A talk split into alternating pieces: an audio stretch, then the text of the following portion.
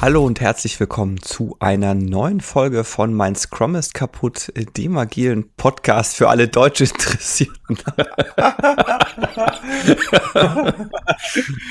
auch nicht schlecht. Vielleicht sollten wir einen Running Gag draus machen und jedes Mal in der Vorstellung einfach die, den Satz anders äh, ja, zusammenwürfeln. Ja, ich glaube auch. Ich glaube, das lassen wir jetzt auch so drin. Genau. dem dem deutschen Interessierten für alle Agil-Podcasts. ja. oh, oh, ja, das wäre auch gut. Mhm. Ja, oder immer so absichtlich irgendwie so einen kleinen Fehler einbauen. Ja, genau. Ach, ja, haben, haben wir gut gemacht, ja. Und äh, du bist der Dominik, ne? genau, du bist der Sebastian, wie üblich. Wie üblich. Heute auch, genau. Heute in der üblichen Zweierkonstellation. Wir werden aber definitiv demnächst auch wieder ein paar interessante Gäste am Start haben. Mhm. Genau, darum soll es halt aber gar nicht gehen. Wir haben heute ein ähm, jetzt gar nicht mal so häufiges Thema auf dem Plan, nämlich Sprintabbruch. Wir haben jetzt beide in der Vorbereitung, waren wir ein bisschen, äh, bisschen irritiert darüber, wie viel tatsächlich dazu im Scrum Guide steht. Ich weiß, du hast das mhm. gerade so schön gesagt. Da steht ja fast schon mehr dazu drin, als darüber, was der Scrum Master eigentlich tut. ja, ist, ist, ist irgendwie so, ne? Und interessant finde ich auch, dass du gerade sagst, es ist ähm, kein, kein so häufiges Thema und das stimmt. Aber es ist tatsächlich ein Thema, das sich irgendwie alle Leute fast als erstes irgendwie stellen gefühlt. Also es ist, ich habe ja, zumindest genau. bis jetzt kaum kaum Training gemacht oder sowas, ohne ohne dass die Frage kam, ja, was ist denn eigentlich, also kann man so einen Sprint eigentlich abbrechen? Ähm, aber ja, ja, ja. ich, ich glaube genau, äh, ähnliche das, Beobachtungen haben. Mhm. Aber ich glaube, dass das ist auch gerade genau der der entsprechende Punkt. Ähm, dass, dass man natürlich erstmal noch deutlich mehr Ideen vielleicht im Kopf hat, warum man einen Sprint abbrechen wollen würde. Und am Ende ist es ja tatsächlich eher so ein, ja, also auch, auch, auch im Scrum Guide steht das ja auch schon ganz schön drin. Es ist eigentlich etwas, was wirklich dann nur noch sehr, sehr selten passiert. Ja. Äh, fangen wir doch einfach mal an mit, ähm, mit ein paar Beispielen. Oder also wollen wir mit Beispielen anfangen oder mit dem, was im Scrum Guide steht? Ja, eine gute Frage. Ich glaube, wir können ja erstmal einleiten, so ein bisschen mit dem, was im Scrum Guide steht. Also vielleicht nicht den gesamten, das gesamte Kapitel, Aber wir vielleicht so mal mit dem vor, dann ist der, der, Cast vorbei, genau. Genau, dann sind, dann sind wir fertig. Äh, genau, fangen wir vielleicht einfach damit an, wer, wer, den, äh, wer den Sprint denn abbricht.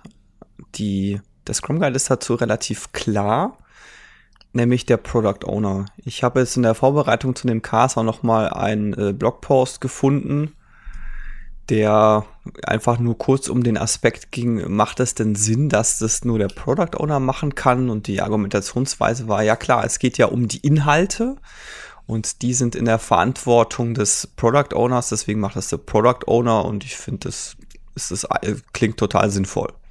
Mhm. Genau, und ich glaube, da an der Stelle ähm, können wir auch einfach mal einsteigen, weil es gibt ja relativ ähm, oft, also eben, eben dann, wenn mir so die Frage gestellt wird, dann kommt ja häufig die Frage so, ja, aber was ist denn jetzt, wenn, wenn wir als Entwicklungsteam feststellen, das geht so alles nicht? Das ist also, ach, Hilfe, Technologie funktioniert überhaupt nicht, wie wir sie uns vorgestellt haben und was weiß ich was nicht alles. Das ist, glaube genau, ich, dann auch ja, schon, ja, ja, mach, sprich du ruhig. Wäre tatsächlich ein, ein Grund, das abzubrechen. Mhm. Naja, wer? Die, also wer, wer ist das? Der, das, äh, das bricht trotzdem. Der Abbruch erfolgt trotzdem durch den Scrum, äh, durch, oh, der Abbruch erfolgt trotzdem. oh, heute sind wir richtig gut drauf. Wahnsinn, es ist einfach noch viel zu früh. W wann bist also du heute noch ins Bett und wie viel hast du vorher getrunken? Also, es ist jetzt 8.42 Uhr in der Früh und ich nippe gerade noch an meinem ersten Kaffee. Also, mhm. ich glaube, ich, glaub, ich lasse die ganzen Versprecher jetzt auch drin. Die schneide ich nicht raus. Das wird die Versprecherfolge. Ja. Vielleicht machen wir einen Podcast-Abbruch ein Podcast-Abbruch. genau. Das Ziel ist nicht mehr zu erreichen. Wir brechen jetzt ab. Nein, ähm, genau. Also du, du genau, hast jetzt gerade gesagt, dass, dass es äh, also so ein Abbruch in den, also legitim wäre. Das, das finde ich jetzt interessant. Ich hätte dazu nämlich eine etwas andere Meinung. Jetzt bin ich mal gespannt, warum du sagst, wenn das Team sagt aus technischer Sicht, boah, das funktioniert so alles nicht. Warum wäre das jetzt ein legitimer Grund für einen Sprintabbruch? Also äh, natürlich erstmal den ersten den Punkt, den ich machen wollte. Genau, den ersten mhm. Punkt, den ich machen wollte, ist, dass der Abbruch auf jeden Fall durch den Product Owner erfolgen hat. Er kann aber auf Anraten des Entwicklungsteams oder anderen Leuten entstehen. Also mhm. wenn die mir sagen, hey, das macht so alles keinen Sinn, dann mhm. äh, ist es, kann er entscheiden, okay, wir brechen es so ab. Mhm. Ähm, auf Anraten des Entwicklungsteams deswegen, ich gehe jetzt mal, also das hängt halt vom Produkt ab. Wenn ich ein stark technisches Produkt habe, ähm, angenommen, ich schreibe, ich, mein Produkt ist eine, ist, ist irgendwie ein SDK oder eine API oder sowas und das, ich, wie ich mir vorgestellt habe, macht technologisch tatsächlich keinen Sinn und würde die API kaputt machen, dann wäre es halt ein valider Grund, es abzubrechen. Ja, okay, gut. Äh, ja, genau. Also da bin ich auf jeden Fall bei dir. dass das, das tatsächlich dann wäre jetzt eine andere, andere Ausprägung dessen gewesen, was ich im Kopf hatte. Mm, und ist ja auch tatsächlich, also man, ich, ich kann ja nochmal wieder diesen schönen Satz, ich glaube, er kam vom Jeff Sutherland, mm, stressen, den habe ich schon ein paar Mal hier gesagt, dass Product Owner eigentlich viel zu viel Zeit in, in das Beschreiben von Anforderungen investieren und eigentlich mehr Zeit in die Priorisierung investieren sollten. Im Endeffekt heißt das, dass es ja durchaus auch sehr gut sein kann, dass das Entwicklungsteam direkt mit dem Stakeholder oder Kunden oder sowas sich einfach dann austauscht, noch, ne? also während des Sprints, was im Detail denn jetzt eigentlich gebraucht wird. Ähm, oder was, wie, wie im Detail irgendwas aussehen soll oder sonst irgendwas. Und gerade wenn wir dann natürlich in so einem technischen Produkt sind, wie du jetzt sagst, so eine API oder eine SDK, dann kann es ja natürlich sein, dass sich zeigt, diese API, die wir hier jetzt bauen wollen, wollten, die macht überhaupt gar keinen Sinn mehr oder ergibt gar keinen Sinn mehr. Machen ist ja so, das ist falsch, ist falsch aus dem Englischen übernommen. Ähm, die ergibt überhaupt gar keinen Sinn mehr und es macht tatsächlich auch keinen kein, keinen Sinn, dort dran weiterzuarbeiten, weil man eigentlich was komplett anderes jetzt brauchen würde. Genau, der Scrum Guide beschreibt das eigentlich auch sehr, sehr schön und knackig in dem einen Satz. Ein Sprint würde dann abgebrochen werden, wenn das Sprintziel obsolet wird. Ja. Kurzum, wenn das, was ich tue, einfach oder wenn das Ziel, was ich am Anfang definiert habe, überhaupt keinen Sinn mehr ergibt. Also wenn ich da, wenn, wenn es ziemlich ähm, ja, überflüssige Arbeit wäre, die ich da mache. Mhm. Was war aber wichtig ist, da zu unterscheiden, ist, dass das halt nicht zutrifft, wenn das Sprintziel jetzt einfach nur nicht mehr zu erreichen ist im Sinne der, des, des geschätzten Aufwands sozusagen. Also wenn das Team jetzt feststellt, oh, wir schaffen das alles nicht mehr. Also das, das Sprintziel an sich ist natürlich inhaltlich noch valide, aber wir können es nicht mehr erreichen, weil Zeit oder sonst irgendwas. Das wäre dagegen ein kein guter Grund für einen Sprintabbruch. Weil was, also was würde daraus resultieren? Na, die Prioritäten des Product Owner sind ja weiterhin noch klar. Ähm, und natürlich muss das Entwicklungsteam jetzt den Product Owner wissen lassen, du, wir können das Sprintziel nicht mehr erreichen, weil ja, zu viel, zu viel Dinge, die jetzt plötzlich hochgepoppt sind, von denen wir vorher noch nicht wussten, dass sie, dass wir uns in die Quere kommen werden. Ähm, wir können das Sprintziel nicht mehr erreichen. Dann kann der Product Owner natürlich immer noch entscheiden, das passiert dann aber meiner Erfahrung nach eher selten, dass er sagt, okay, dadurch, dass ihr jetzt massiv mehr Aufwand für diese Anforderung benennt, würde ich die weit nach unten priorisieren, weil dann eben halt dieses ne, Business Value versus äh, Estimation irgendwie, also das, das Verhältnis Return on Invest passt dann halt nicht mehr. Ähm, und dann wären wir natürlich wieder genau bei dem Punkt, Prioritäten haben sich massiv verschoben, das Sprintziel wäre nicht mehr valide in der Form. Aber das passiert eigentlich relativ selten. Ansonsten, wenn man einfach an den Punkt kommt, wo man sagt, ja, wir kriegen das jetzt nicht fertig oder wir, wir können das jetzt nicht fertig kriegen, naja, da macht man trotzdem halt einfach weiter, was ist ja nach wie vor das wichtigst wertvollste, was der Product Owner priorisiert hat, was zu tun wäre. Ich hatte den Fall, dass sich die Prioritäten massiv verschoben hatten, bisher genau einmal. Und es mhm. war tatsächlich auch ein sehr valider Grund. Wir hatten nämlich gerade mit dem Sprint angefangen und an Tag zwei oder so vom Sprint, also ich glaube wirklich am Tag nach dem, äh, nach dem Sprint Planning, hat ein äh, hat ein Kunde gedroht abzuspringen, wenn wir nicht gewisse äh, Dinge umsetzen können, die gerade die eine neue gesetzliche Vorgabe in, zu dem Zeitpunkt geworden sind. Und es war halt eine massive Verschiebung von Prioritäten, weil wir wussten, okay, das ist ein großer Kunde und wenn der abspringt, dann haben wir ein finanzielles Problem. Mhm. Das heißt, das war für uns tatsächlich einer der wenigen Fälle, wo wir immer einen Sprint abgebrochen haben. Ja. Also bei mir war so ein Beispiel mal tatsächlich, das war, das war in einem Startup in, in meiner Startup-Zeit ähm, wo wir äh, Features aus dem vorigen Sprint sozusagen, die, die, waren, die waren schon released, die waren in der Produktion. Wir haben an neuen Features gearbeitet und haben dann während des Sprints festgestellt, ähm, dass, dass die Richtung, die wir eingeschlagen haben, überhaupt gar keinen Sinn mehr ergeben. Also dass, dass diese, diese Features, an denen wir jetzt weitergearbeitet haben, die waren quasi, die, die entstanden oder die, die basierten auf der Hypothese auch schon aus den Sprints davor, dass das das Richtige ist, was wir gerade tun können. Und nachdem wir die ersten Features daraus released haben, haben wir halt festgestellt, das funktioniert für die User überhaupt gar nicht. Wir müssen da in eine ganz andere Richtung gehen und haben da dann halt die Reißleine gezogen und gesagt, äh, das, das macht jetzt auch keinen Sinn, an diesen Features weiterzuentwickeln. Bei uns das dann nur, es, es wäre verschwendete Zeit. Wir müssen was anderes machen. Mhm. Genau, und dann gibt's natürlich auch noch einen realistischen Fall, den hatte ich persönlich jetzt noch nicht, aber das ist auch ein sehr valides Beispiel, glaube ich, für sowas dass ja sich das Marktumfeld radikal ändert. Also man, man arbeitet zum Beispiel an, an irgendeiner Funktion und jetzt kommt der Wettbewerber plötzlich mit einer mit einem ähnlichen Feature auf dem Markt oder mit, mit einem ganz neuen Feature auf den Markt, äh, dann kann es sehr wertvoll und sehr wichtig sein, darauf sofort zu reagieren. Gerade natürlich auch in so einem dynamischen Startup-Umfeld, wo, wo jede Woche extrem teuer oder wertvoll werden kann. Oder natürlich, wenn sich auf der anderen Seite zeigt, nehmen wir mal das jetzt in einem etwas größeren Maßstab, plötzlich will niemand mehr Diesel kaufen und Diesel sind jetzt alle blöd und werden jetzt in allen Innenstädten verbannt. Ja, dann kann, kann ich natürlich hinterfragen, macht es jetzt Sinn, weiterhin in den Dieselmotor zu investieren, so wie es Volvo jetzt zum Beispiel gemacht hat. Die, die sagen, außer, außer der aktuellen Generation werden wir an keinen Dieselmotoren mehr entwickeln. Das ist jetzt auf einen größeren Maßstab, aber wenn man sowas jetzt auf einen kleineren Maßstab runterbricht, man arbeitet an irgendwas und durch irgendein Ereignis zeigt sich plötzlich, es, es ist nicht mehr wert, daran zu arbeiten, das, das will jetzt niemand mehr, dann sollte man natürlich den Sprint abbrechen. In unserem Fall war das eine Mischung aus Zielrichtungswechsel und Markt, äh, Marktrahmenbedingungen.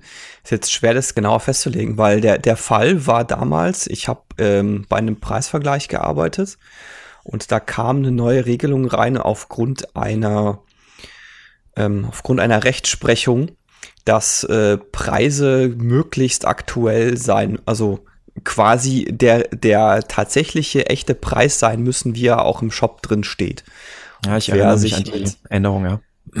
Genau. Und die ist halt irgendwie so kurz bevor wir den, also irgendwie während wir den, den während des Sprints davor oder sowas ist äh, genau diese Rechtsprechung oder diese ist genau dieser Fall aufgekommen, dass, äh, dass es hieß, okay, die müssen, die müssen aktuell sein, die müssen quasi re den reellen Zustand abbilden. Und dann kam halt dazu dieser Kunde, der gesagt hat, setzt es bitte jetzt sofort um, weil sonst haben wir im Zweifelsfall auch ein Problem. Das heißt, mhm. der Markt hat sich dahingehend geändert, dass es halt eine neue gesetzliche Grundlage gab und die in Anführungszeichen Zielrichtung des Unternehmens hat sich dahingehend gewechselt, dass sie natürlich den Kunden erstmal auf jeden Fall behalten wollten und das andere Thema unwichtiger war. Ja. Und, und gerade solche rechtlichen Rahmenbedingungen, wenn die sich ändern, das ist ja wirklich ein fundamental wichtiger Aspekt. Also es ist ja, also das, da kannst du ja nicht einfach sagen, ach ja, komm, warten wir jetzt einfach mal noch die nächsten zwei Wochen ab. Sondern da musst du ja unter Umständen tatsächlich sehr schnell reagieren. Ja, also es kann im Zweifelsfall halt auch echt teuer werden. Also die Frage, die man dann natürlich stellen muss, haben wir da vorher vielleicht was übersehen? Also meistens also gesetzliche Änderungen haben ja einen gewissen Vorlauf auch in der Regel. Ähm, damals war das ja so, so, so, wenn ich mich recht entsinne, dass das basierend auf einem Urteil war, ne, einem gerichtlichen Urteil ja, genau, und sich damit genau. dann die Rechtsprechung quasi geändert hat. Und klar, da hast du natürlich keine, keine drei Wochen oder drei Monate Vorlaufzeit. Richtig, da fehlt die Vorlaufzeit halt komplett, sondern ah, Urteil ist da. Genau. Gut, klar, es, es, es geht natürlich, vergeht immer noch eine gewisse Zeit zwischen das Urteil wird verkündet und es wird auch dann tatsächlich komplett rechtskräftig und Co. Das ja, aber äh, du, man schwebt halt dann trotzdem so ein bisschen in der, in der Luft, okay, wa, was ist jetzt die tatsächliche Begründung für das Urteil? Weil das mhm. kann ja auch noch mal ähm, einen Unterschied machen, ob das für dich relevant ist oder nicht. Richtig. Wenn ich jetzt nochmal das Beispiel aufgreife, was ich bei mir, ähm, also was, was wir bei uns in der, in dem Startup hatten, mh, hm, das, das zeigt auch gleichzeitig, wie gefährlich so ein, so ein Sprintabbruch auch sein kann. Also ich habe ja gesagt, dass das dort abgebrochen wurde, weil wir halt Features gebaut haben und dann im nächsten Sprint festgestellt haben, dass die diese Features im Markt nicht funktionieren. Und ich habe jetzt gefährlich gesagt, war vielleicht ein bisschen bisschen strenges Wort. Ähm, aber vielleicht erinnert ihr euch noch an eine unserer ersten, wenn nicht sogar die erste Folge, die wir hier im Podcast aufgenommen haben, nämlich Flying Dutchman Scrum.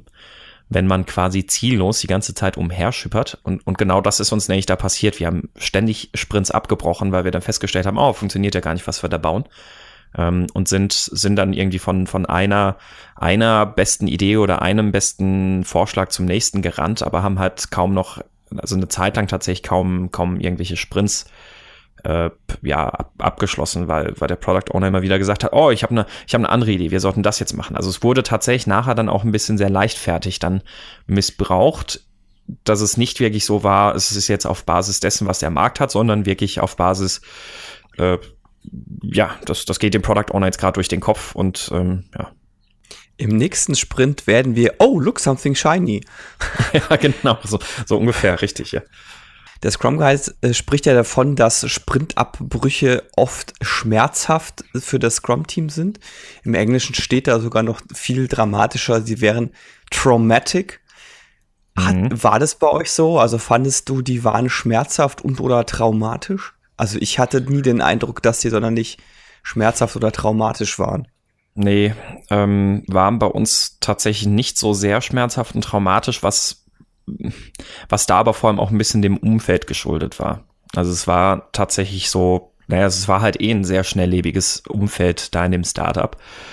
Ähm, das, deswegen äh, eher weniger. Ich kann mir tatsächlich schon vorstellen, in einem, ähm, in, in einem sehr, sehr gut eingespielten und, und konsequent arbeitenden Team, wenn da jetzt ein Sprintabbruch kommt, dass das tatsächlich dann schon eher schmerzhaft ist, weil dann äh, ist, ist das ja auch, also meistens ist sowas ja dann auch mit einem sehr krassen, mit einer sehr krassen Fokusveränderung irgendwie im Unternehmen verbunden. Also, dass, dass du plötzlich feststellst, boah, unsere, unsere Ausrichtung geht jetzt komplett woanders und alles, was wir jetzt gemacht haben, ist völlig umsonst gewesen und äh, da, also da, da kann ich mir so ein bisschen mehr noch durch die Rahmenbedingungen vorstellen, dass es sehr traumatisch wird, aber. Ja, aber da wäre im dem Fall weniger der Sprintabbruch an sich Richtig, das traumatische ja. Erlebnis, sondern das, was dazu geführt hat. Ja. Also mal schauen wir vielleicht mal in, in die Tiefe. Also was bedeutet denn jetzt so ein Sprintabbruch? Also was passiert, wenn der Sprint jetzt abgebrochen wird? Also wir haben also das erste, was was dann erstmal gemacht wird, ist dann, dass ein, dass auch noch mal quasi ein Review stattfindet. Also die die äh, Sachen, die die Product Backlog Items, die abgeschlossen wurden, werden dann auch tatsächlich nochmal abgenommen und geguckt, ja, sind, sind die denn quasi fertig?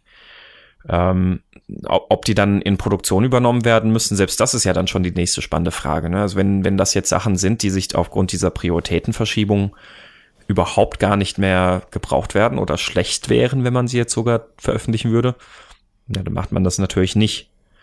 Ähm, wenn, wenn sie, wenn sie weiterhin sinnvoll oder wertvoll sind, dann macht das natürlich Sinn, sie auch noch in Produktion zu übernehmen, sofern sie denn wirklich dann sind. Und genau das will man ja dann auch erst nochmal ähm, betrachten und reflektieren. Das heißt also, es würde schon nochmal so eine Art Review stattfinden, aber ich würde da jetzt wahrscheinlich nicht unbedingt eine Velocity ermitteln, weil, ja, die sagt eh nichts aus. Es ist ein halbfertiger Sprint. Ja, das steht jetzt hier sogar gar nicht mal drin. Ich weiß noch, als wir damals unsere beiden Sprinterbrüche gemacht haben, da hieß es an irgendeiner Stelle, frag mich nicht mehr wo, dass wenn man einen Sprint abbricht, die Velocity ist einfach null egal, wie viel du fertiggestellt hast. Ja, also würde ich auch genauso unterstreichen. Ne? Ähm, also alleine ja auch schon, weil, ja, gut, das, da kann man jetzt drüber streiten, ob das ein valider Grund ist, aber ja, es hat ja gezeigt, dass man, dass in dem Sprint irgendwas fundamental schiefgelaufen ist. Vielleicht nicht mal unbedingt, für das man jetzt was dafür kann, aber ja, also man, regulär hat so ein Sprint ja keinen, keinen Wert geschaffen. Und die, das, das, die Gefahr, die ich ja natürlich auch damit habe, also wenn ich ein Produktinkrement auch als etwas größeres sehe, also es ist ja das Ergebnis eines Sprints, also ein, eine Summe von Product Backlog Items, ähm, dann, dann kann es ja sein, dass dieses Produktinkrement als Ganzes so in der Form auch gar nicht mehr wertvoll ist. Und, und dann ist so, so klar, dann ist es ja null in der Velocity. Ja, Richtig. Also ich meine, wenn man jetzt mal davon ausgeht, dass das Sprintziel obsolet wird und damit auch der Inhalt, äh, wäre tatsächlich genau die Argumentationsweise für mich die sinnvolle. Also ich kann mit dem Inhalt eh in Anführungszeichen nichts anfangen. Ja. Damit ist auch der Wert, der geschaffen wurde, nicht vorhanden. Richtig. Und das, das führt uns auch noch zu einem interessanten Punkt, an dem wir jetzt beide im Scrum Guide so ein bisschen verzweifelt sind tatsächlich. Ne? Es ist so ein, so ein Nebensatz, der, muss ich ehrlich gestehen, mir eigentlich nie, ja, äh, nie, nie, nie so ganz bewusst irgendwie aufgefallen ist oder an dem ich wirklich mal hängen geblieben bin. Äh, wahrscheinlich, ja. weil man es einfach so ein bisschen überlesen hat. Also sollen, wir die, sollen wir die zwei Sätze einfach mal vorlesen? Ja, bitte. Also da steht so schön drin, alle unvollständigen Product Backlog Einträge werden neu geschätzt und wieder in das Product Backlog aufgenommen. Die bislang daran geleistete Arbeit verliert schnell an Wert, daher müssen diese Einträge häufiger neu geschätzt werden. also der Punkt, wo wir uns so ein bisschen da saßen und dachten, hä, was, wie, wa, warum ist dieses häufiger neu geschätzt werden? Die mhm. englische, das englische Original ist da genauso seltsam. Da steht einfach nur, and must be frequently reestimated.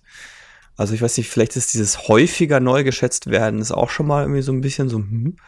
Aber überhaupt dieses, warum war, also mir, mir ist auch jetzt immer noch nicht klar, auch nachdem du da vorhin noch paar Blog-Einträge und Co. rausgesucht hast, die gehen ja alle nicht auf den Punkt ein, warum ich das denn häufiger neu schätzen soll.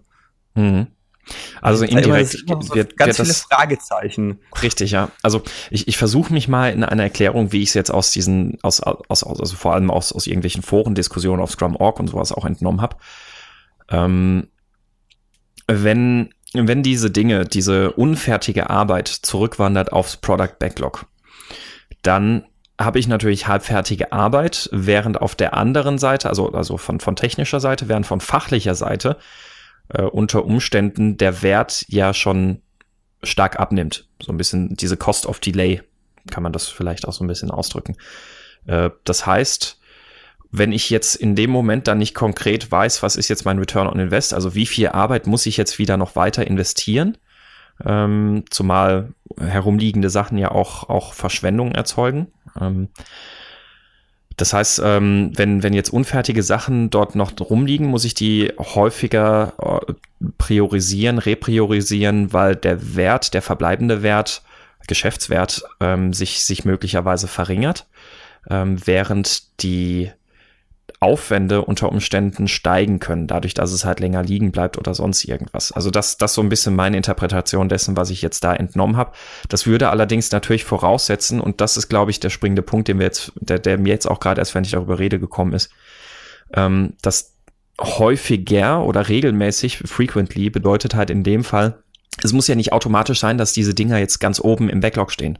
Weil ich habe ja den Sprint abgebrochen, weil sich meine Prioritäten massiv verschoben haben weil sich meine Ziele massiv geändert haben. Das heißt, diese Sachen, die ich da jetzt abbreche, wäre sehr komisch, wenn die jetzt oben an der Spitze des Product Backlogs liegen würden, weil dann hätte ich den Sprint nicht abbrechen brauchen. Das heißt, die rutschen wahrscheinlich weiter nach unten. Und ich vermute, dieser Satz in dem Scrum Guide soll damit aussagen, ihr habt da jetzt unfertige also so, so ich sage jetzt mal böse, ihr habt so eine Müllhalde jetzt im Product Backlog liegen und gerade diese Müllhalde müsst ihr jetzt sehr häufig sehr kritisch betrachten, ähm, ob, ob die noch in, in dem aktuellen Stand gesund ist sozusagen. Ich glaube, das ist der springende Punkt. Wir hatten jetzt gerade, also zumindest ich gedanklich, das eher so ein bisschen, ja, ja, gut, unfertige Arbeit rutscht wieder ins Product Backlog und ich mache die jetzt im nächsten Sprint. Dann habe ich häufiger natürlich nicht, aber ich will es einmal dann neu schätzen. Aber ich glaube, was damit gemeint ist, ist halt diese unfertige Arbeit, die jetzt plötzlich irgendwo im Product Backlog liegt, weil sich meine Prioritäten ja massiv verschoben haben. Deswegen habe ich ja den Sprint abgebrochen. Und gerade dann muss ich die, gerade diese, diese Reste, die jetzt plötzlich noch rumliegen, sehr kritisch, sehr häufig betrachten, damit, ja, da, damit, damit ich halt auch ein bisschen transparent habe, da liegt unfertige Arbeit rum, da ist Wissen, das jetzt plötzlich versickert, der Geschäftswert kann sich unter Umständen sehr stark ändern und, und, und. Ja, gleichzeitig heißt ja, ist es ja aber auch so, alle unvollständigen Product Backlog Einträge schließt ja auch die mit ein, an denen ich noch überhaupt nicht gearbeitet habe. Das ja. heißt, da ist noch keine Arbeit getan. Und ich, mir ist trotzdem immer noch nicht klar, warum ich ja, die geleistete Arbeit daran verliert an Wert. Das sehe ich, also der Punkt ist für mich unstrittig. Aber genau, warum aber das sich daraus ja dann ableitet, warum sich daraus ableitet, dass ich die häufiger neu schätzen soll, das, das, keine Ahnung, ich verstehe es nicht. ähm, also der Satz bezieht sich ja explizit auf Sachen, die wirklich schon angebrochen wurden. Also keine Sachen, die im Sprint eingeplant wurden und abgebrochen wurden, ohne dass Arbeit daran investiert wurde. Ähm, also das, das erstmal, das ist, glaube ich, erstmal noch ein wichtiger Unterschied. Oder was heißt wichtiger? Es ist halt ein Unterschied, weil du gerade ja auch gesagt hattest, ähm, noch nicht angefangene Sachen. Ja, ähm, äh, genau, weil im Englischen steht nämlich drin, all incomplete product backlog items are reestimated and put back on the product backlog. Also das heißt ja mhm. einfach alles, was nicht fertig ist, was nicht vollständig ist, dafür zählt, dafür zählt für, ach, da zählt für mich auch, das ist heute echt so der Sprachfehler-Podcast, Wahnsinn. Dazu zählt für mich auch die Dinge, die ich halt noch nicht angefangen habe. Die, ja, die Frage die, ist halt tatsächlich halt im Zweifelsfall nicht neu, aber äh, ja, die Frage ist jetzt, wie man dieses Incomplete, ähm, also wie, wie man das Incomplete jetzt interpretiert. Also in der deutschen Übersetzung heißt es halt wirklich explizit, ähm, bislang daran oh geleistete Arbeit verliert schnell an Wert, deswegen müssen diese Einträge häufiger neu geschätzt werden. Ähm, in der englischen Version, jetzt muss ich da auch noch mal kurz ja, the, nachschauen. The work, done on, the work done on them depreciates quickly and must be frequently reestimated. Genau, aber also, aus diesem Satz ergibt sich für mich, es geht nur um die Dinge, die schon bearbeitet wurden, nicht um Dinge, die im Sprint liegen, aber an denen noch nicht gearbeitet wurde. Ja, gut, wenn man das jetzt so, so sehen würde, dann könnte man ja auch behaupten, okay, Dinge, die gar nicht angefangen wurden, die landen im Nirvana, weil sie dann nicht mehr im Product Backlog landen. Nee, nee, die, die, nee, also die landen natürlich am, im, im Product Backlog, aber dieses regelmäßige Neuschätzen, das meine ich, das bezieht sich meiner Meinung nach, so wie sich diese Sätze im Deutschen und im englischen Scrum Guide lesen und auch wie ich das in den Diskussionen in diesen Foren entnommen habe, rein auf Sachen, die schon angefangen wurden zu äh, bearbeitet zu werden. Schon klar. Also da bin ich jetzt, äh, was das angeht, bin ich auf deiner Seite, aber ich verstehe trotzdem noch nicht, warum ich genau die häufiger neu schätzen muss. Das ergibt für, weil das, das hieße, das würde ja bedeuten, das würde ja bedeuten, oder damit, da steckt für mich implizit diese Aussage drin, dass die Schätzung, also das, Re, das Re-Estimation, gleichzeitig äh, aussagt, welchen Wert hat dieses Ding. Und das sind für mich zwei voneinander unabhängige Bewertungen für eine User Story? Mm, sind zwei unterschiedliche Bewertungen für eine User Story, richtig. Ähm, jetzt lass mich den Satz noch mal kurz lesen. Ähm, ähm, ähm die bisher daran geleistete Arbeit verliert schnell an Wert. Also ohne jetzt mal diesen, diesen Satz jetzt gerade tiefergehend interpretieren zu können, was, was meiner Meinung nach da so ein bisschen die Intention dahinter ist. Ähm, ich habe wirklich was gebaut, ich habe Codeänderungen gemacht und die sind noch nicht fertig und ich habe das jetzt in meinem System irgendwo rumliegen. Ähm, je weiter also das also das, das ist ja auch was, das, das kennen wir so aus dem Lean aus äh, Stich, Stichwort Waste und alles. Ähm, je länger unvollständige Arbeit oder angebrochene Arbeit liegen bleibt, ähm, desto mehr Waste entsteht daraus. Ähm, je mehr, also Waste ist negativer Wert. Und damit reduziert sich natürlich auch der Wert dieses Eintrags, oder was heißt natürlich, aber kann sich eventuell der Wert des Eintrags ähm, verringern. Äh, die andere Sache ist, äh, gerade bei den Sachen, die halt da, da irgendwo liegen bleiben, gut, der Product Owner muss natürlich regelmäßig weiter betrachten, wie wertvoll ist das denn eigentlich noch. Ähm, die geleistete Arbeit verliert aber auch an Wert. Das heißt also, das, was das Team irgendwie schon an Aufwand investiert hat, das, das wird jetzt immer weniger wert, weil es irgendwie immer ähm, mehr Waste erzeugt, immer länger liegen bleibt. So, und dazu kommt, der Aufwand kann sich natürlich ändern, weil ja, also dass das alles halt so in der Form nicht mehr zusammenpasst. Wissen geht wieder verloren zu diesem Thema, also das, das fadet so langsam so weg. Ähm, man muss sich wieder mehr einarbeiten, je später man sich des Themas annimmt und, und, und, und, und. Und deswegen würde ich halt behaupten, egal wie man den Satz jetzt im Detail interpretieren kann, die, die Idee und die Aussage dahinter ist, gerade die Sachen, die angebrochen wurden, haben ein sehr viel höheres, ich weiß jetzt nicht, ob Risiko der richtige Begriff ist, aber haben halt ein, ähm, sollten sehr viel kritischer und damit regelmäßiger betrachtet werden als Sachen, die einfach halt irgendwo im Backlog liegen, bei denen das ganz regulär der Fall ist, dass man sie halt in einem Refinement oder sonst was betrachtet. Aber gerade da, wo offene, angebrochene Arbeit rumliegt, wo ich einen gewissen Waste rumschleppe, wo ein gewisses Risiko dann plötzlich jetzt drin liegt, gerade die Sachen, die sollten jetzt regelmäßig reflektiert werden im ähm, und neu geschätzt werden, halt deshalb, damit der Product Owner Return on Invest mäßig priorisieren kann und sagen kann, okay, dann machen wir es vielleicht gar nicht und schmeißen es ganz weg und dann haben wir das Kapitel geschlossen. Da, also was irgendwie den Wert, äh, den Wert davon angeht, das stimme ich dir ja sofort zu.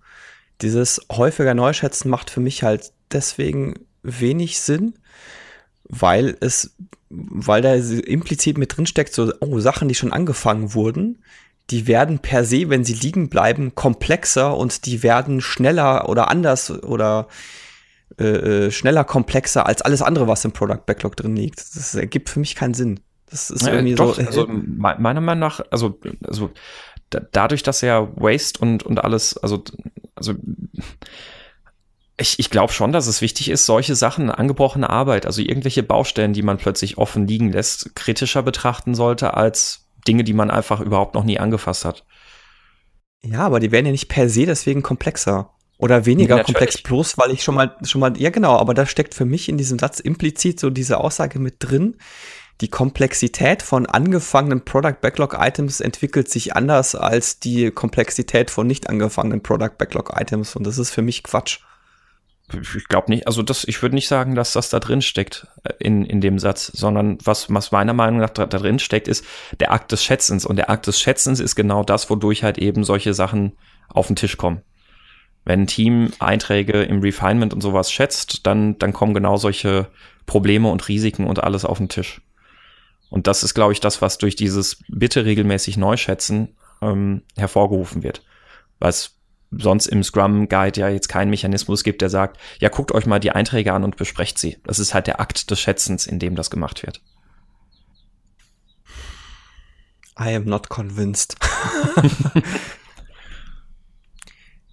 ja. Also, ich meine, klar, also, also, also die, die, der, der Punkt ist, ähm, warum sollte es nicht so interpretiert werden? Sonst ergibt das ganze Thema natürlich keinen Sinn. Und ich glaube, in, in der Intention dahinter, die, die dahinter steckt, sind wir uns ja wahrscheinlich einig. Dann, dann, Fall, ist, ja. dann, dann ist der Weg zur Intention ja einfach nur, je nachdem, wie falsch oder richtig wir den Satz interpretieren. Aber die Intention, die ja dann am Ende dahinter steht, da sind wir uns ja dann zumindest mal einig. Ähm, und dann, dann kann ja zumindest mal die Interpretation, egal wie, wie dürftig die dann ist, ist ja dann an der Stelle ein bisschen egaler. Ja, das Spannende ist halt aber auch gleichzeitig, ich meine, äh, Refinement oder Estimation ist ja nicht mal offiziell Teil des äh, im, vom, vom Scrum Guide. Mhm. Und da wird das so ein bisschen Doch, Estimation schon. Estimation schon. Nicht, nicht das Refinement, ja. aber Estimation schon. Ja, die Sachen, ja, da steht immer nur drin, die Sachen werden geschätzt oder die Sachen sollen geschätzt sein, aber ist äh, das ähm, Estimation oder Refinement oder nenn, wie, nenn es wie du möchtest, ist kein offizielles äh, Scrum-Event.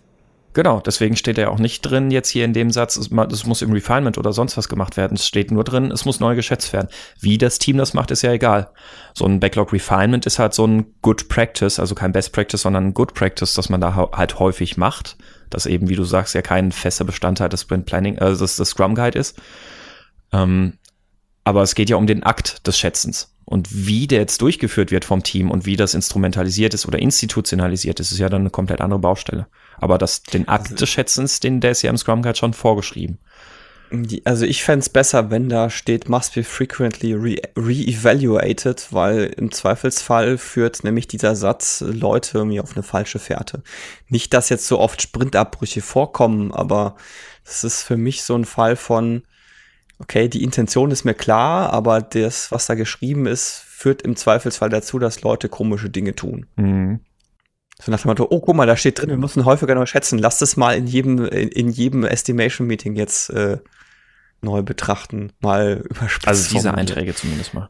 Oder wäre ich auch dabei, dass, dass man sagen würde, die sollte man jetzt jedes Mal neu betrachten. Ja, genau. Ach so, jeden Tag, ja. ich hätte tatsächlich jedes Mal, noch zwei, jedes Mal also. Jedes Mal. Mhm. Ich, mir, mir fällt gerade eine wunderschöne Metapher ein. Ähm, nehm, nehmen wir an, nehmen wir an, du baust gerade ein Haus. Also mal gucken, ob ich diese Metapher in irgendwas Schönes ausformuliert kriege oder ob ich dann währenddessen feststelle, die ist blöd. nehmen wir mal an, du baust ein Haus. Ähm, du hast jetzt in dem Sprint arbeitest du, ähm, also Teil, Teil deiner Arbeit des Sprints ist das Dach. Und nun stellst du fest, dass sich deine Prioritäten massiv verschoben haben. Das Dach ist halb fertig. Ich ähm, brauche kein Dach mehr, genau. Äh, ja, ja, also in der Hinsicht vielleicht ein blödes Beispiel. Aber, ne, also nehmen nehm wir einfach an, du hast jetzt das Dach halb fertig. So, das, das rutscht jetzt nach unten. Du musst ganz dringend erst was anderes machen. Vielleicht musst du irgendwas umbauen oder du musst eine, musst eine andere Gasleitung oder sonst irgendwas legen, weil sich rechtliche Rahmenbedingungen geändert haben. Ja. So, und jetzt hast du, jetzt hast du da dein halboffenes Dach rumliegen ähm, und hast aber erstmal andere Sachen, die jetzt plötzlich wichtiger geworden sind. Mm, dann ist es ja schon sehr wichtig eigentlich, dass du, dass du sehr regelmäßig dann immer wieder jetzt inspizierst, ja, Moment mal, wir haben hier immer noch das offene Dach rumliegen und es ist, ähm, wir, wir sollten das mal abschließen, weil sonst, sonst verlieren wir das Personal, das da dran arbeitet, das, das Wissen geht verloren. Äh, wir müssen das Gerüst komplett neu aufbauen, ähm, um, um an dem Dach zu arbeiten und, und, und. Ähm, und, und es ist ja auch irgendwie was Kritisches, dass, dass so ein Dach nicht da ist. Also das fände ich schon wichtig zu sagen, ja, man muss sowas neu betrachten, anstatt zu sagen, und, und das auch regelmäßig, anstatt zu sagen, ja, okay, jetzt haben wir das Dach erstmal nicht fertig gemacht, jetzt lassen wir das halb offene Dach da liegen, jetzt machen wir erstmal andere Dinge. Ähm, also die Intention, glaube ich, dahinter ist, einen ganz bewussten Fokus drauf zu liegen äh, oder drauf zu legen, dass dass du dir deiner Müllhalden bewusst bist, sozusagen die technische Schulden, die du da aufgenommen hast, dass du die wirklich ganz häufig regelmäßig kritisch betrachtest, damit das nicht als akzeptierter Zustand eintrifft. Ah, wir haben da abgebrochen, wir haben da Müll rumliegen und keinen interessiert's mehr. Und deswegen halt dieses Erzwingen durch betrachtet diese Dinge regelmäßig neu. Ich gebe dir recht, vielleicht ist Re-Evaluation dann der bessere Begriff. Da können wir jetzt halt nur mutmaßen, was mit neu geschätzt dann genau gemeint war, warum das so ausgedrückt wurde. Ähm, aber das, was, wie gesagt, damit ausgelöst werden soll, halte ich halt für sehr wertvoll. Oder sehr kritisch. Punkt. Ja. So, jetzt deine Aspekte, was hattest du? Intention ist, ja beiden klar. Äh, genau. genau, und zwar, ähm, das hängt so ein bisschen miteinander äh, zusammen und, äh, und zwar ist es so der, der Punkt des äh, Oberüberschrift Sprintdauer. Ähm, Im Scrum Guide steht auch schon drin, dass der Abbruch bei der kurzen Dauer der Sprints selten Sinn macht. Und da, für mich hängt da noch ein bisschen mit dazu zusammen, was mache ich eigentlich, wenn ich meinen Sprint abbreche, ich aber in meiner Firma das so geregelt habe, dass, uns, dass alle Sprints synchronisiert ablaufen. Mhm. Das habe ich mich tatsächlich auch schon mal gefragt, gerade in so einem Umfeld irgendwie mit Less oder sowas. Ja, was macht man da, wenn jetzt ein Sprint abgebrochen wird? Also ich erinnere mich, dass wir bei Less und Co. da habe ich die Frage ja genau gestellt und da war die Antwort ja, wenn, dann würden alle abgebrochen werden. Richtig, ja. Also es ist, wäre ja eigentlich aufgrund des Setups von Less tatsächlich recht unwahrscheinlich, dass nur der Sprint für ein Team abgebrochen werden würde. Weil, weil sich ja gleichmäßig die Prioritäten, die priorisierten Backlog-Items so ein bisschen über die Teams verteilen. Äh, wenn ich von Feature-Teams genau. spreche. Also, also, das erste, also was hier die Aussage angeht, dass aufgrund der Sprintdauer das selten Sinn macht, äh, dem stimme ich insofern zu, ist, wenn die Sprintdauer maximal zwei Wochen beträgt. Ja. Alles, alles drüber hinaus finde ich ist schon ein relativ großer Zeitraum. Auch bei zwei Wochen kann man schon sagen, äh, hängt es halt vom Zeitpunkt ab. Mhm. Also wenn es jetzt wirklich dann bei zwei Wochen am Tag nach dem Sprintplanning wie bei uns damals stattfindet, dann würde ich den sofort abbrechen. Wenn es jetzt zwei Tage vor Ende des Sprints ist, dann muss es schon ein extrem guter Grund sein. Also da muss wirklich die, äh, die Kacke am Dampfen sein, sagen wir es mal so, Richtig, ja. damit ich da, da, den Sprint noch abbreche. Ja.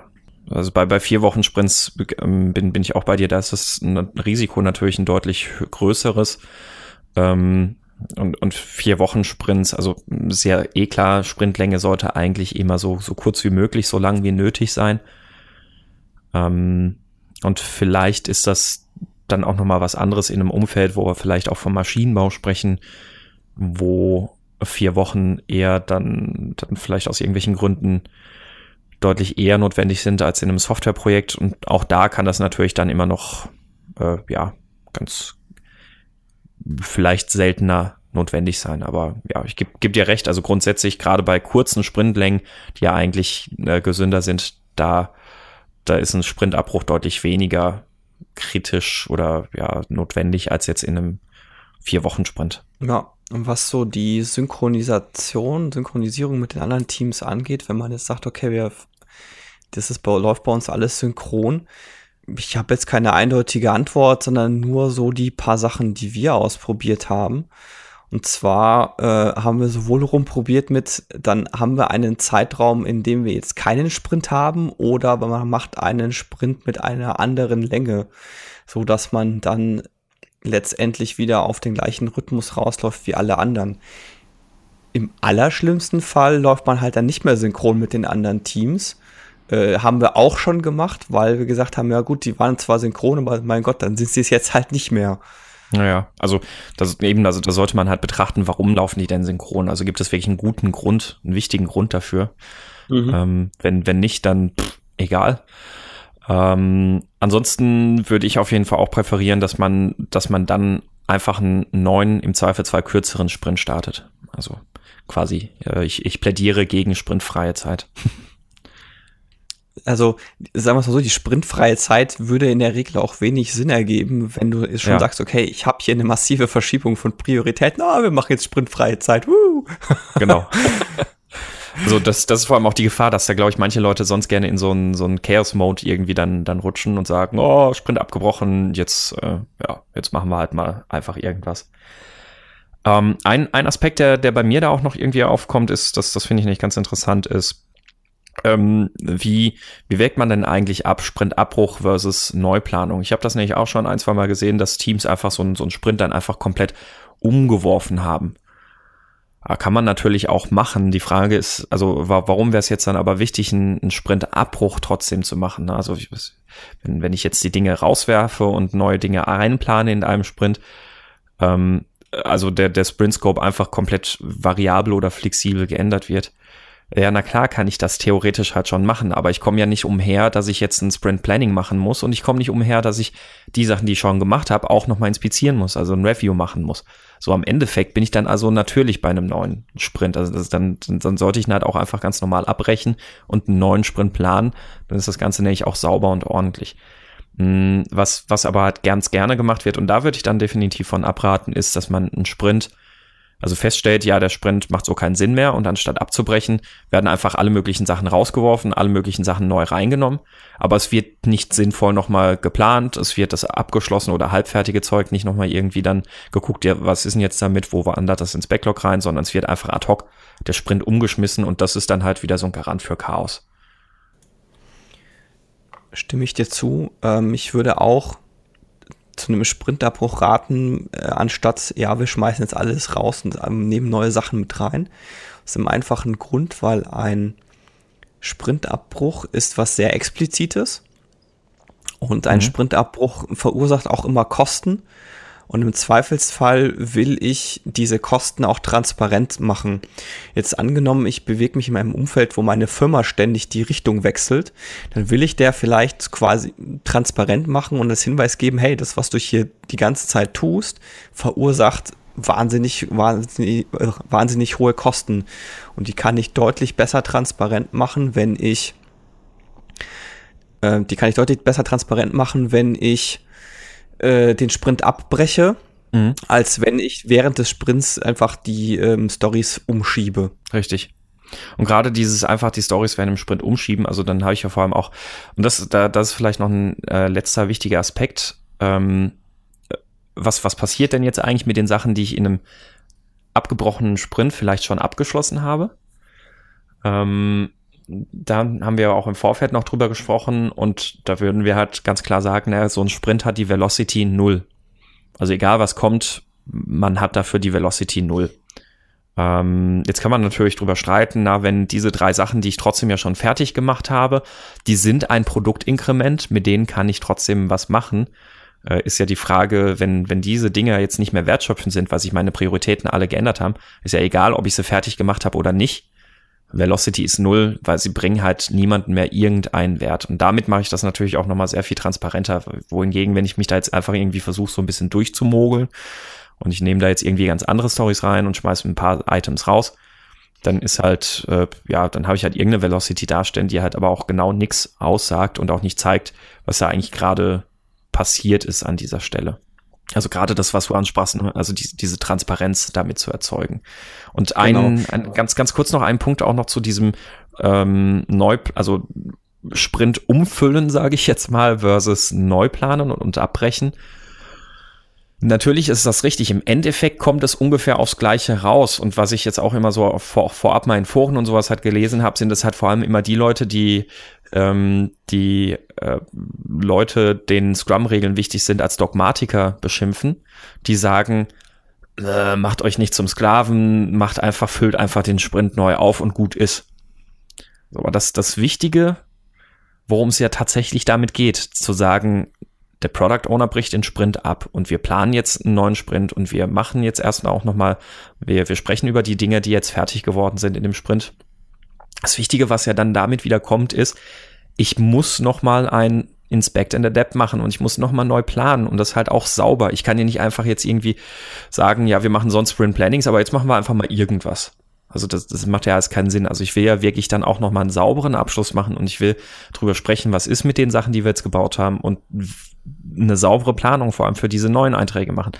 Und meiner Meinung nach, ich würde da auch ganz stark empfehlen, an der Stelle dann auch nochmal eine Retrospektive zu machen. Also quasi, quasi ganz regulär, wie wenn ich einen Sprint beende. Ne?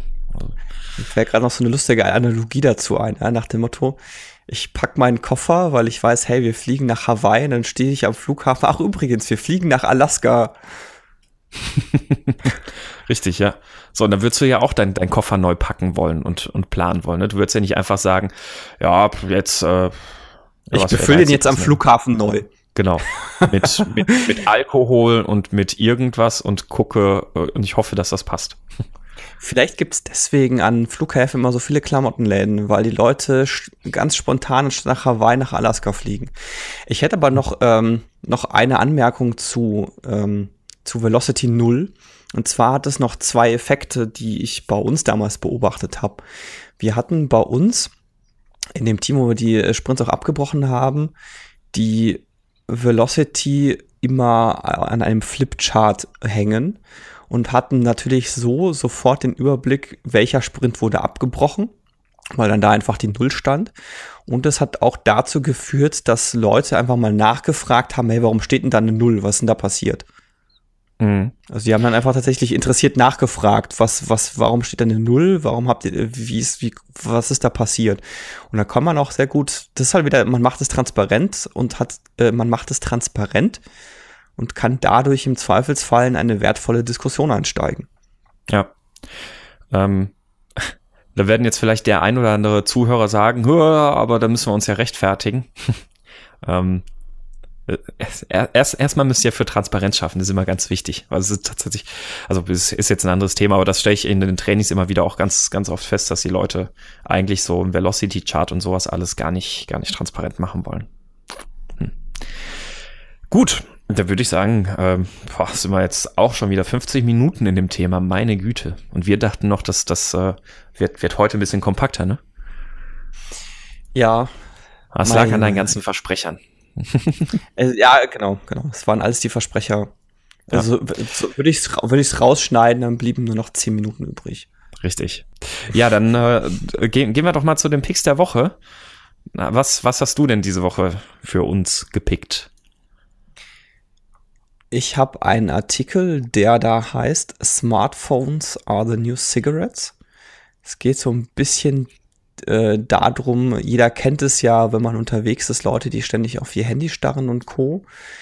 Soll jetzt weniger ein Rant sein, sondern geht eher darum, welche Auswirkungen hat das eigentlich tatsächlich auf Sozialverhalten und welche Auswirkungen hat das auf Aufmerksamkeitsspanne und das Gehirn.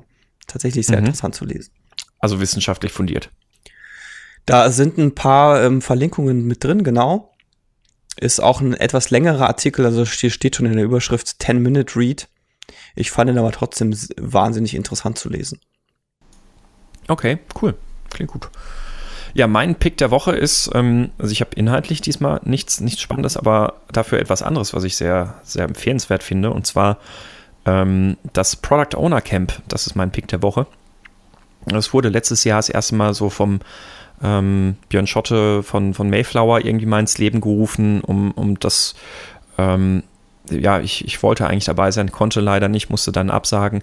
Ähm, und ich fand das eigentlich sehr spannend und sehr schön und ich glaube, von dem, was ich auch mitgekriegt habe, war das ein sehr wertvolles äh, Camp, bisschen Barcamp-mäßig quasi, das über zwei Tage ging und das findet auch dieses Jahr wieder statt, am 25. und 26. August in Frankfurt. Und dazu ist äh, vergangenen Freitag, glaube ich, war es, am 16. ist der Vorverkauf oder der Card-Ticket-Verkauf dafür gestartet. Äh, das Schöne bei der Konferenz oder bei dem, bei dem Format, finde ich, ist es halt eben halt auch ein Barcamp. Äh, es gibt ein paar interessante Sessions und Vorträge und ähm, vor allem sehr, sehr nett finde ich, dass, dass man wirklich ganz bewusst sagt, na, wir versuchen eigentlich die Anzahl an ähm, Dienstleistern und Beratungsunternehmen da eher im Rahmen zu halten und es soll wirklich ein Austausch zwischen, zwischen Product Ownern, zwischen aktiven Product Ownern sein und nicht so ein, äh, wir machen Vorträge, um, um unser Unternehmen die ganze Zeit zu bewerben. Äh, Konferenz, deswegen, das finde ich von der Ausrichtung ganz cool. Ähm, ja, genau, das, das, da ist jetzt der Ticketverkauf gestartet, ist am 25. und 26. August. Das wäre mein Pick der Woche. Äh, Links dazu natürlich in den, in den Show Notes. Und bei Twitter gibt es die Kollegen übrigens auch unter Product Owner BC. Also Product Owner Barcamp. Ja, mein Pick der Woche. Sehr schön. Ich würde sagen, brechen wir diesen Podcast ab. Ja, brechen wir den Podcast ab. Das Ziel ist nicht mehr zu erreichen. Das ist eigentlich ein, falsch. Ein ne? Podcast kann vorzeitig, das heißt vor dem Ablauf seiner Timebox abgebrochen werden. genau. Dazu ist nur der Podcaster berechtigt, auch wenn er oder sie den Abbruch auf Anraten von Zuhörern, Twitterern oder Facebook-Kommentaren vornimmt. so ist es. Ja, ansonsten gilt wie immer, ähm, wir freuen uns über eure Kritik und euer Feedback. Also, also wirklich, wirklich auch Feedback zu, zu den Folgen und Kommentare, nicht, nicht nur, ähm, nicht, nicht nur Likes und so. Äh, immer, immer schön, wenn man ein bisschen aktiv im, im Austausch steht. Darüber hinaus natürlich, wenn, wenn Themenvorschläge von eurer Seite da sind, Themenwünsche oder Fragen zu agilen Themen, lasst es uns einfach wissen unter thema at myscrumskaputt.de oder per Twitter auf Scrum kaputt oder natürlich auch bei Facebook. Und über Bewertungen auf Facebook und auf iTunes würden wir uns natürlich auch immer entsprechend freuen. Das war's dann für heute. Mit mir am Mikrofon, wie immer, der Dominik, ich bin der Sebastian und wir hören uns in Kürze wieder. Bis dahin, ciao. Bis dann.